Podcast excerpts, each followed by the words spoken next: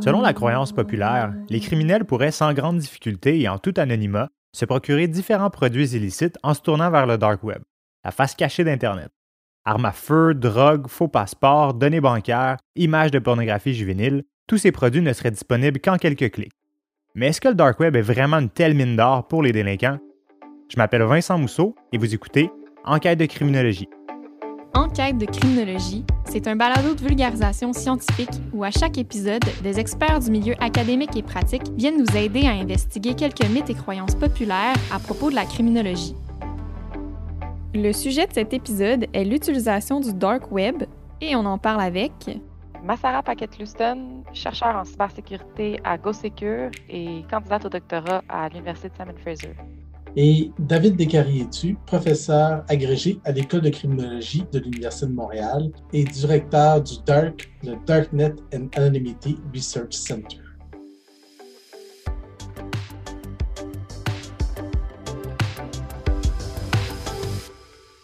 On a beaucoup entendu parler dans les dernières années du dark web ou des appellations dérivées comme le darknet ou le web clandestin.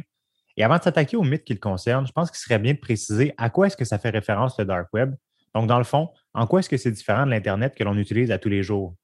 Le dark web, si on peut vulgariser, c'est un moyen de communiquer avec quelqu'un d'autre, avec une infrastructure, un serveur, un site web sur Internet et de protéger notre identité.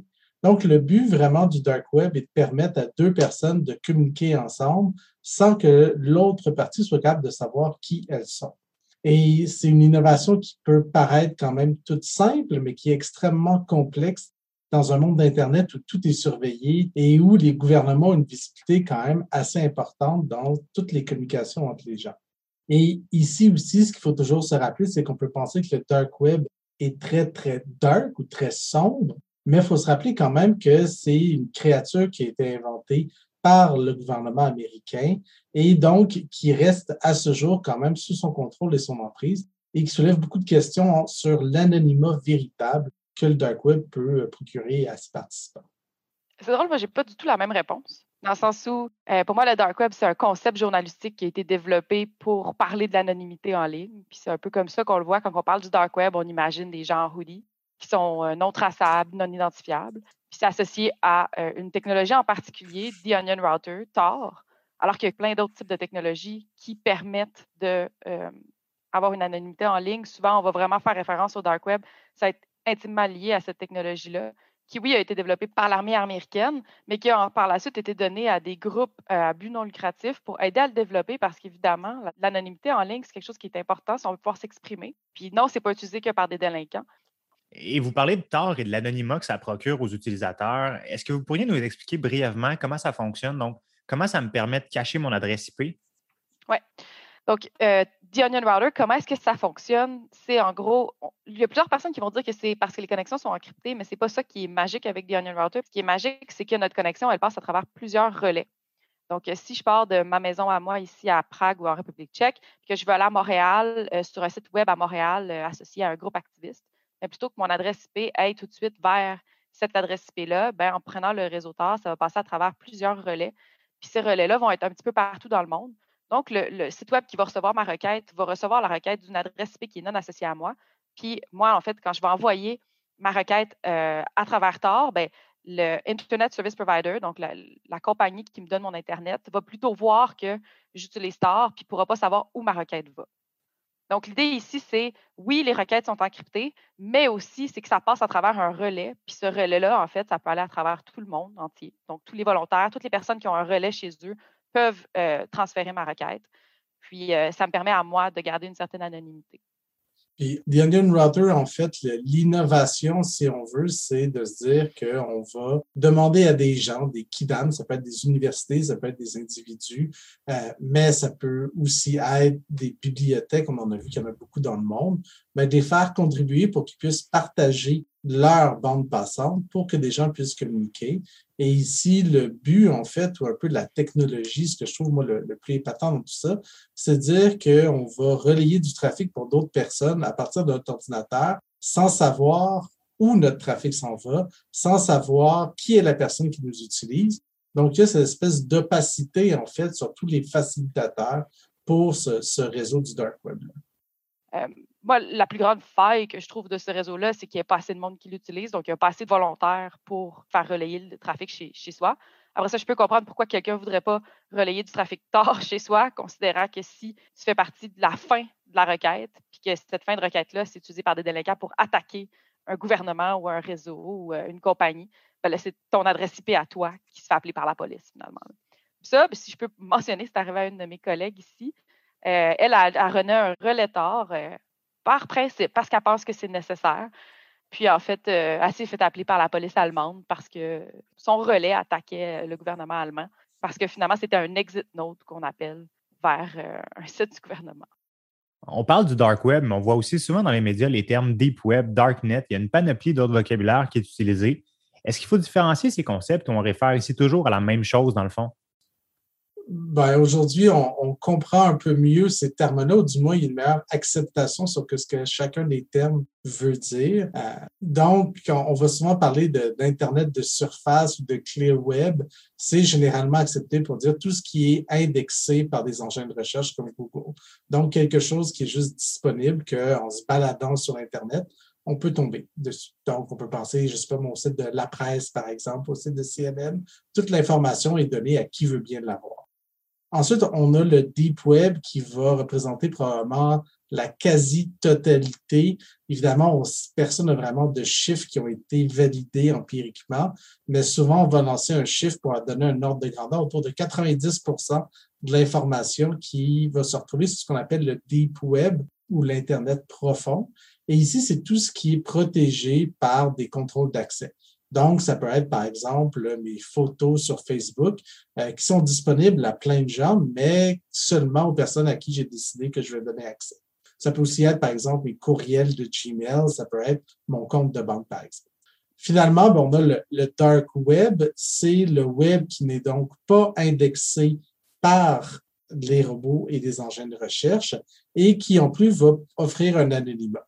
Et un peu, euh, comme on a déjà discuté, ben, quand on va parler de dark web, euh, on parle souvent du réseau Tor, donc c'est un des dark web, si on veut, mais il y en a plusieurs autres. On peut penser à Freenet, on peut penser à I2P, et on pense souvent au réseau Tor parce que c'est un réseau qui est beaucoup plus convivial à utiliser, qui est beaucoup plus mature et qui a eu beaucoup de financement au cours des dernières années, ce qui a permis de se développer très rapidement.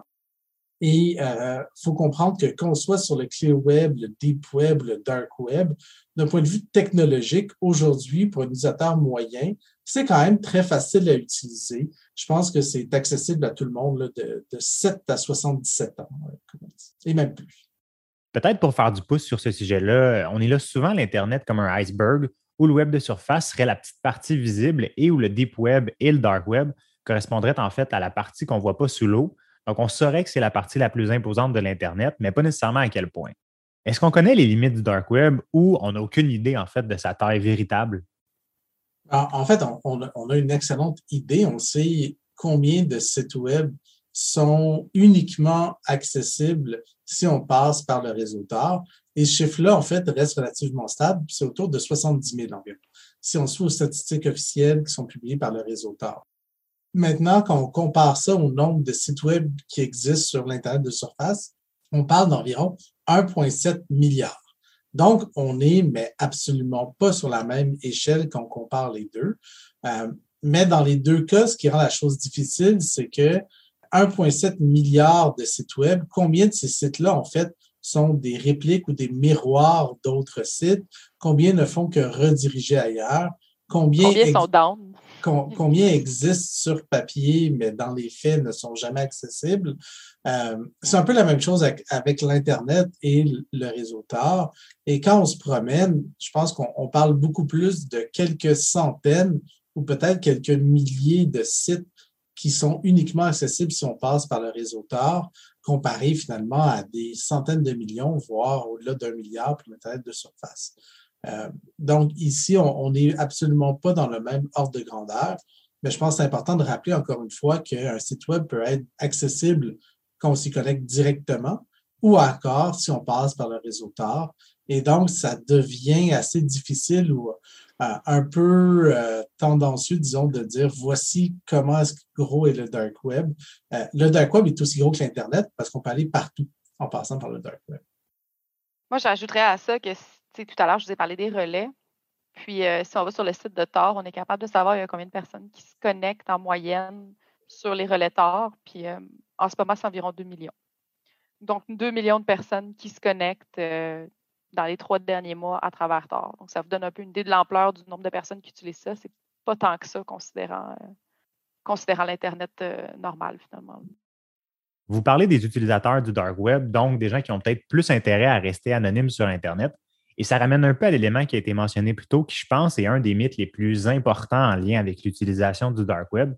C'est-à-dire qu'il a été décrit comme l'Internet des criminels où on pourrait facilement vendre ou acheter plein de sortes de produits illégaux comme de la drogue, des armes ou des données personnelles. Et est-ce que le dark web, en fait, est surtout utilisé par les cyberdélinquants et c'est la place où ils vont mener leurs activités criminelles? Mais là, moi, ici, c'est euh, une question que je trouve très intéressante et qui je pense qu'il est très importante de nuancer. Oui, le dark web ou Tor est utilisé par des délinquants. Cependant, il est utilisé aussi par d'autres personnes. Généralement, il y a des articles scientifiques qui sont très intéressants qui ont sorti l'espèce de relation entre le fait qu'il y a certains pays où euh, il y a plus de surveillance gouvernementale de l'Internet, finalement, on utiliserait plus tard pour essayer d'évader cette surveillance-là. Mais que des pays où il y a une bonne démocratie, là, je pense par exemple au Canada, ben, en fait, l'utilisation de ce réseau-là serait plus faite par des personnes qui voudraient se cacher du gouvernement, mais non pas pour éviter d'être surveillés en raison de leurs idées politiques ou de leurs idées dissidentes, mais parce que finalement, ils font des activités criminelles. Donc, c'est sûr que si en Amérique du Nord, on parle constamment de tort avec, par exemple, la vente de drogue, c'est vrai qu'il y a beaucoup de personnes en Amérique du Nord qui vont utiliser tort pour acheter de la drogue. Ils vont aussi utiliser d'autres technologies. On a fait une étude récemment avec David où on s'intéressait à la vente de drogue de marijuana sur tort. Puis on s'est rendu compte que oui, il y en avait, mais il y en avait beaucoup plus sur euh, l'Internet normal finalement avant la légalisation. Donc, si on, regarde l'Amérique du Nord, oui, on voit qu'il y a peut-être plus de personnes qui utilisent Tor pour des raisons criminelles, mais il y a d'autres régions dans le monde où l'utilisation de Tor, je pense c'est à la Chine, à l'Iran, euh, où cette utilisation-là serait faite pour d'autres choses que pour euh, des activités criminelles. Ou du moins, comment est-ce que nous, on définit des activités criminelles? Parce que peut-être que là-bas, c'est criminel, finalement, d'éviter de se faire surveiller par le gouvernement. Et on a vu, en fait, le dark web beaucoup évoluer d'un point de vue technologique au cours des dernières années. Et c'est rendu beaucoup plus difficile aujourd'hui de mesurer puis de comptabiliser qu'est-ce que les gens font avec le dark web. Et ici, je pense que c'est important de rappeler que le dark web, c'est vraiment une façon de communiquer avec quelqu'un d'autre, ce qui fait que je peux, par exemple, passer par le dark web pour accéder à un site comme cnn.com. Et donc, le contenu que je vais ingérer vient de l'Internet de surface, mais en passant par le dark web, ben, je viens un peu anonymiser mon identité puis cacher qui je suis. Donc, c'est important de rappeler, quand on se demande à qui utilise le dark web ou à quoi sert le dark web, c'est très difficile de le savoir parce que justement, on peut accéder à du contenu tout à fait légitime, un peu comme Massara disait, mais on peut aussi aller du côté du contenu illégitime. Et les, les dernières études remontent probablement à environ sept ans ou huit ans qui essayait de mesurer l'ampleur du dark web, qu'est-ce que les gens faisaient avec le dark web. Et il y avait une étude vraiment forte qui avait montré que au-delà de 90% du trafic du réseau Tor, par exemple, servait à télécharger de la pornographie juvénile. Et cette étude-là avait été très critiquée parce qu'elle n'était pas compte de tous les utilisateurs, de toutes les utilisations. Et ça montrait à quel point est-ce qu'on peut finalement faire dire un peu n'importe quoi aux chiffres. Et si vous voulez que le dark web soit une mine de pornographie juvénile, on peut trouver des chiffres qui vont nous le dire. Si on veut que ça soit un outil pro-démocratie, on peut le trouver aussi. Puis un peu comme toujours, la réalité probablement quelque part dans le milieu. Peut-être que moi ici, j'aimerais ça rajouter une nuance parce que Tor peut avoir deux fonctions. La première, c'est anonymiser nos communications pour aller sur des sites web qui sont tout à fait légitimes, mais parce qu'on veut cacher notre identité. Il y a aussi des sites web qui sont hébergés sur Tor, où dans le fond, ce site web-là, on peut le visiter seulement que par Tor. Puis généralement, ces sites web-là, ceux qu'on peut voir qu'on a accès, c'est des sites web qui sont, associés à la criminalité. Parce qu'évidemment, si moi je vends de la drogue, ben, puis que je veux me cacher de mon gouvernement parce que je suis au Canada, ben, peut-être que je vais héberger mon, site de drogue sur Tor parce qu'on ne sera pas capable de retrouver que c'est moi finalement qui est derrière ce site web-là. Donc, c'est peut-être deux nuances qui sont importantes parce que Tor, ce n'est pas juste utilisé pour anonymiser les communications, c'est aussi possible d'héberger des sites web sur Tor. Et là, c'est là où euh, on retrouve deux discours. C'est sûr que si on regarde juste les sites web hébergés sur Tor disponibles en ligne qu'on peut aller visiter, bien, généralement, il y en a beaucoup qui sont associés à la criminalité. Puis si on regarde Tor utilisé comme protocole d'encryption et d'anonymat, ben, à ce moment-là, ben, ce n'est pas nécessairement juste la criminalité qui est utilisée ou juste des personnes associées à la criminalité qui l'utilisent. Il y a une autre étude que je voudrais mentionner ici, même pour amener des nuances dans mes propos, euh, qui est sortie il y a cinq ans. C'est un petit peu plus jeune que ce que toi, tu avais vu regarder, David. en fait, ils avaient investigué tous les sites web disponibles sur Tor, donc qui sont hébergés sur Tor, puis 61% étaient du contenu légitime. Il faut aussi se rappeler que la CIA a un site web qui est accessible à travers le réseau Tor. Facebook est accessible à travers le réseau Tor. Donc, un peu tous les sites plus populaires vont aussi donner un accès à leur plateforme à travers euh, le réseau Tor. Puis, dernière chose que je peux ajouter, super intéressant. Euh, le site qui vend le plus de cartes de crédit fraudées au Canada, c'est pas sur le dark web, c'est sur le ClearNet. Donc, euh, c'est, juste un exemple, par exemple, vraiment bénin, mais finalement, ce site-là, il y a, oui, tu peux l'accéder via Tor, mais il est disponible à travers Google facilement, puis il vend bien des cartes de crédit canadiennes. Et pour les gens qui hébergent ou qui utilisent les plateformes pour acheter ou vendre des produits sur le dark web, est-ce que c'est vraiment une méthode infaillible? Est-ce qu'il n'y a véritablement aucun risque pour eux et qu'en aucun cas la police va pouvoir les identifier? Mais le, plus gros risque, à chaque fois qu'on parle de marché illicite, c'est beaucoup plus la fraude interne que des sanctions pénales ou criminelles. Il faut comprendre en fait que n'importe qui peut se faire un site web en ligne et peut dire, moi, je vais vous envoyer euh, de la drogue, je vais vous envoyer des armes à feu. Mais derrière tout ça, comment est-ce qu'on fait pour savoir si on veut vraiment recevoir ce produit-là? Et dans tous les marchés criminels, ça fonctionne toujours sur un modèle où on paye d'abord et on reçoit le produit ensuite. Et en raison des délais de livraison et autres contraintes, ben, la personne qui a le site web a quand même le beau jeu en disant que le colis s'est perdu dans la poste, qu'il a été saisi à la frontière, que euh, s'il a été perdu, c'est notre faute à nous en tant qu'acheteurs.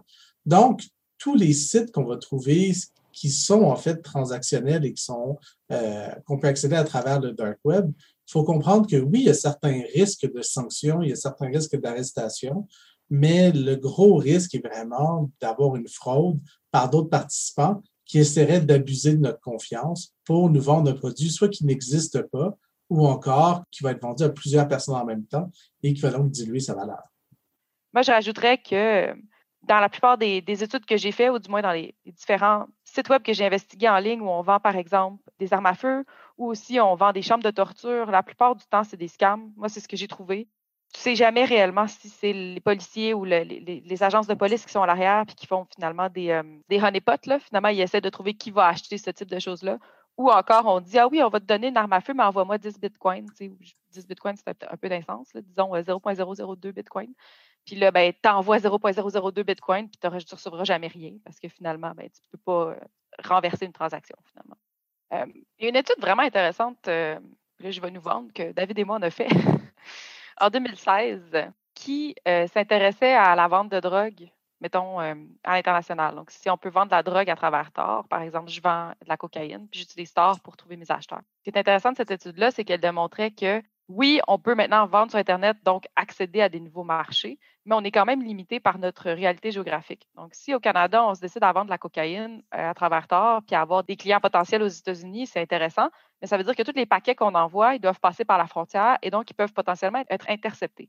Et donc, ce qu'on finit par faire, c'est tout le temps devoir changer le poste, parce qu'on s'entend, les colis passent par la poste. Donc, tout le temps, changer l'endroit où est-ce qu'on ship nos colis, l'endroit où est-ce qu'on envoie nos colis. Puis généralement, les gens, ils se font prendre comme ça parce que euh, c'est pas possible de faire ça, de devenir millionnaire en étant au Canada sans finalement que ben, on puisse te retracer. Donc, on comprend que non seulement il n'y a pas juste des délinquants sur le dark web, mais qu'en plus, il semble aussi y avoir une présence policière pour s'attaquer aux différents marchés illicites qu'on peut retrouver. Moi, j'ai pas beaucoup de choses à dire là-dessus, mis à part qu'ils sont tout à fait actifs. Puis en fait, on a vu plusieurs plateformes fermées euh, suite à des investigations policières. généralement, ce n'est pas la technologie qui est un problème, c'est l'utilisation de la technologie par les individus qui font des erreurs puis qui se font prendre par la suite. Euh, je pense par exemple à des administrateurs qui avaient une plateforme de drogue puis qui euh, vont avoir mélangé par exemple ces deux pseudonymes dans une autre plateforme qui n'était pas anonyme, va l'avoir déanonymisé finalement. Ici, euh, Massara a tout à fait raison de mentionner que les services de police s'attaquent beaucoup plus aux humains qu'aux technologies. Mais le point est que les délinquants à qui on s'attaque n'ont pas une maîtrise très fine des technologies dans la plupart du temps. Et c'est extrêmement difficile de protéger son identité en ligne 7 jours sur 7, 24 heures sur 24. Il va toujours y avoir une faute, il va toujours y avoir une faille, on va toujours commettre une erreur. Et c'est pas mal une question de temps. Et les services de police ont, ont mordu, si on veut, dans l'espèce de tendance que le dark web était un lieu extrêmement toxique où il fallait lancer des enquêtes.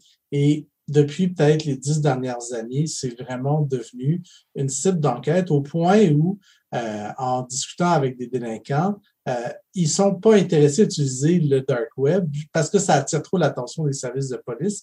Ils se rendent compte qu'en étant sur l'Internet de surface, il va avoir beaucoup moins d'énergie qui va être investie dans les enquêtes parce que ça va peut-être être, jusqu'à un certain point moins sexy ou disons euh, moins euh, dans le radar des services de police finalement. Peut-être que j'ajouterais là-dessus que c'est peut-être une des raisons pour lesquelles, du moins aujourd'hui, les marchés de drogue en ligne sur le dark web, ou du moins les crypto-marchés comme on les appelle, sont beaucoup moins gros qu'ils étaient parce que ça a tellement été la cible de forces policières qu'aujourd'hui, ben, on se rend compte qu'ils ont quand même la misère à avoir la confiance des utilisateurs. On voit déjà à travers vos réponses que le portrait de l'utilisation du dark web est peut-être beaucoup plus nuancé que le veut la croyance populaire, mais il demeure que pour certains délinquants, ça va en effet faciliter leurs activités criminelles. Donc pourquoi est-ce que le dark web demeure accessible si facilement à tous? Pour de vrai, euh, cette question-là est intéressante, mais en même temps, elle ne peut pas se répondre parce que finalement, la question, c'est les, les délinquants utilisent des autos, pourquoi les autos sont accessibles? Euh, les délinquants utilisent Telegram, pourquoi Telegram c'est accessible? Donc finalement, on ne peut pas bloquer une technologie juste parce qu'il y a une utilisation qui en est faite par de la délinquance. Il faut se poser des questions plus profondes que ça. Il faut se poser la question qu'est-ce qu'elle apporte, cette technologie-là, non pas juste au pays canadien, mais à toute la planète? Puis à partir de là, on se rend compte que Thor n'est pas prêt de partir parce que finalement, il y a des personnes qui sont activement en train de le développer, il y a du financement, il y a une raison pour laquelle ça existe qui est au-delà de la délinquance. Donc, euh, je ne sais pas si tu veux rajouter quelque chose, David. Ce qu'il faut voir, c'est que la, plus grande menace pour le réseau Tor ou les dark web, c'est la confiance que les gens vont avoir dans ces réseaux-là. Mais les gouvernements n'ont pas nécessairement avantage ou intérêt à s'attaquer à ça. Premièrement, euh, parce qu'il y a relativement peu de gens qui l'utilisent, parce qu'on a des techniques d'enquête qui permettent d'arrêter les gens qui l'utilisent si c'est nécessaire, et parce que ben, ça peut quand même être utile pour certaines populations qui sont dans des pays, disons, plus euh, totalitaires, qui ne permettent pas des communications libres. Et on n'oubliera pas non plus que le réseau Tor a été inventé pour une seule raison, pour permettre à des espions à l'étranger de communiquer avec des bases américaines de manière anonyme et sécuritaire. Et le gouvernement ben, a mis beaucoup d'argent, beaucoup d'efforts, beaucoup de temps pour permettre à ces espions-là de communiquer de cette manière-là. Et demain matin, c'est pas vrai qu'ils vont se priver de cette méthode-là euh, simplement parce qu'il y a un peu de criminalité qui va passer à travers ces réseaux-là. C'est important de le mentionner. Pensez-y, si tu es un militaire américain puis que tu opères à l'extérieur de ton territoire, puis il faut que tu envoies de l'intelligence. Mais si tu envoies cette intelligence-là par l'Internet normal, finalement, ça passe par les compagnies Internet de ces pays-là. Donc, nécessairement, il faut que tu puisses communiquer cette information-là de manière anonyme. Donc, l'idée même, la base du développement de cette technologie-là, elle est géniale parce qu'elle permet à du monde d'envoyer de l'information à d'autres personnes, mais en cachant leur identité. Puis, on peut imaginer plein de situations où c'est possible, où c'est nécessaire, puis que ça n'implique pas la délinquance, finalement. Ce qu'on comprendra, ou du moins ce qu'on retiendra de l'épisode, c'est que oui, le dark web est peut-être exploité par des délinquants, mais que comme pour n'importe quelle technologie, il faut prendre en compte les deux côtés de la médaille quand on s'intéresse aux questions qui concernent son utilité ou sa légitimité. Donc, Massara Paquette-Clouston et David Descarrier-Tu, merci pour votre participation à ce balado. Merci pour l'invitation. Merci beaucoup. Si, pour les uns, le dark web semble particulièrement propice aux activités illicites en ligne, il demeure que son utilisation à des fins illégales est loin d'être sans risque et que l'Internet de surface est tout autant, voire davantage, exploité par des cyberdélinquants. Rappelons aussi que pour d'autres, le Dark Web reste avant tout un outil essentiel à une communication libre et sécuritaire. Vous écoutiez Enquête de criminologie, un balado du CICC, le Centre international de criminologie comparée. La réalisation et la coordination de ce balado est assurée par Marie-Ève Dubois et Vincent Mousseau, assistés de Marine Créquer et Raphaël Loireau.